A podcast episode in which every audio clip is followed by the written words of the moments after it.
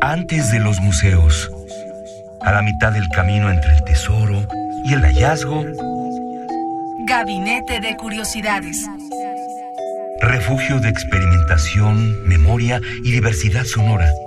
Con las coleccionistas de sonidos Frida Rebontulet y Luisa Iglesias.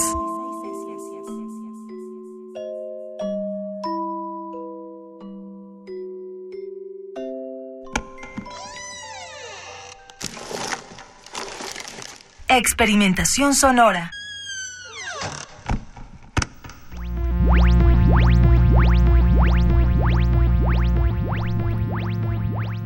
Bienvenidos a Gabinete de Curiosidades, queridos coleccionistas de sonidos.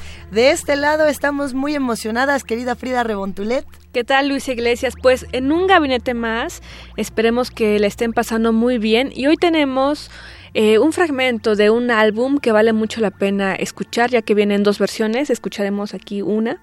Bueno, dos caras, ¿no? El, el lado A y el lado B. Ajá.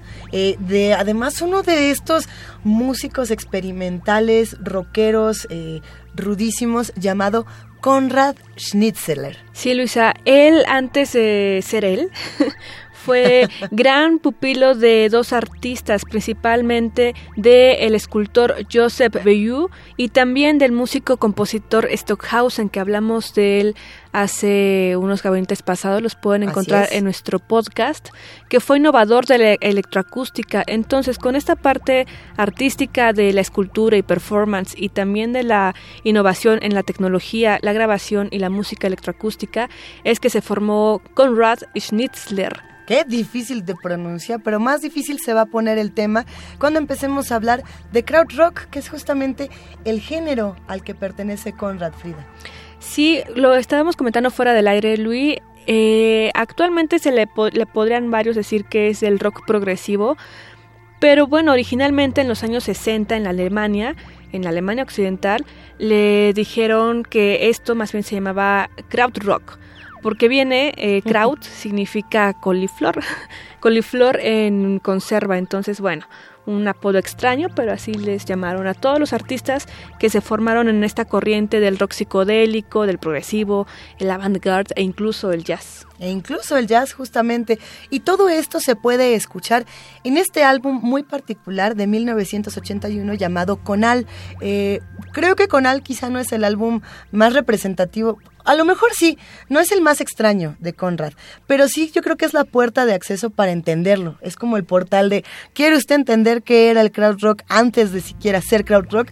Conozca Conal. ¿Qué te parece, Frío? A mí me parece que sí es como una gran opción para entrar al género y al trabajo del, del artista. Sin duda, Luisa, estábamos buscando y varios de los seguidores de este artista mencionan justamente que Conal de 1981 eh, les gustó mucho porque es una forma de acercarse, como lo mencionas. Puedes ver ahí las dos caras de este artista en el disco 1. Bueno, él hacía mucho cassette, su obra principalmente fue en cassette Sí. y fue hasta el 81 del siglo pasado cuando empezó a usar el, disco y lo usó con este disco Conal, donde el disco 1 es un poco lento, atmosférico, tenebroso incluso, y ya el disco 2 es un poco más rítmico. Entonces, yo estaba viendo en internet que varios de los que les gusta este artista, eh, este álbum en particular les hace, les cae muy bien, porque lo pueden explorar en ambos sentidos. Justo, viene bien una reseña a un disco como este, un, estudio como el que hace Gabinete de Curiosidades,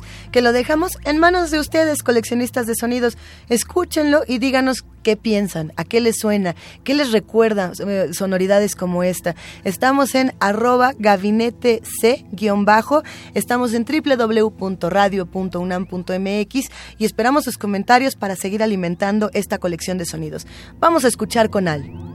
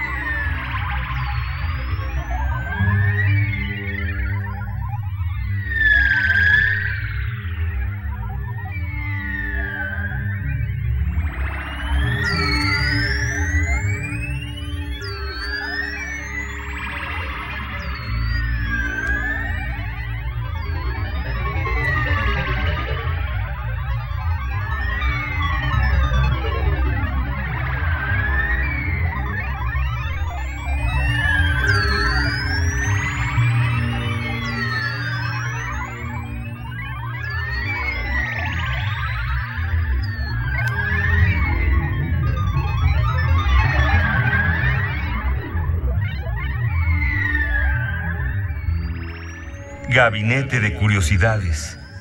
Luisa, estamos aquí en Gabinete de Curiosidades y escuchamos un buen fragmento de este disco Conal de 1981 para que ustedes puedan conocer más a este artista y la experiencia sonora que presentaba él, porque no era como de una pieza y la siguiente, ¿no?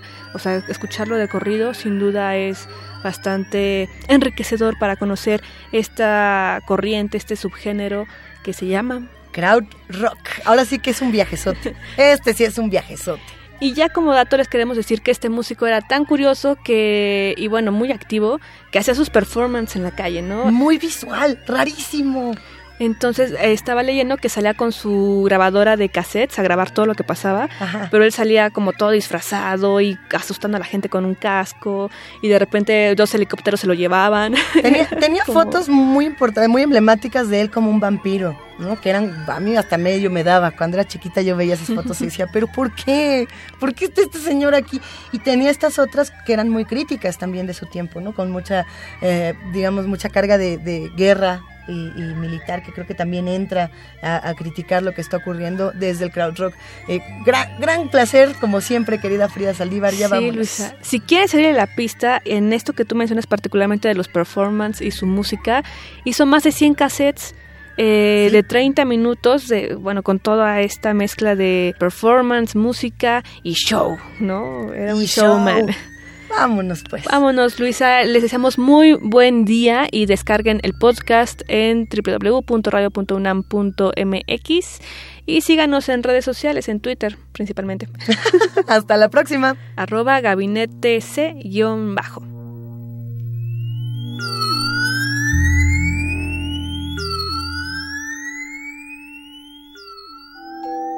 Radio UNAM presentó Gabinete de Curiosidades refugio de experimentación, memoria y diversidad sonora. Dispara tu curiosidad en la próxima emisión.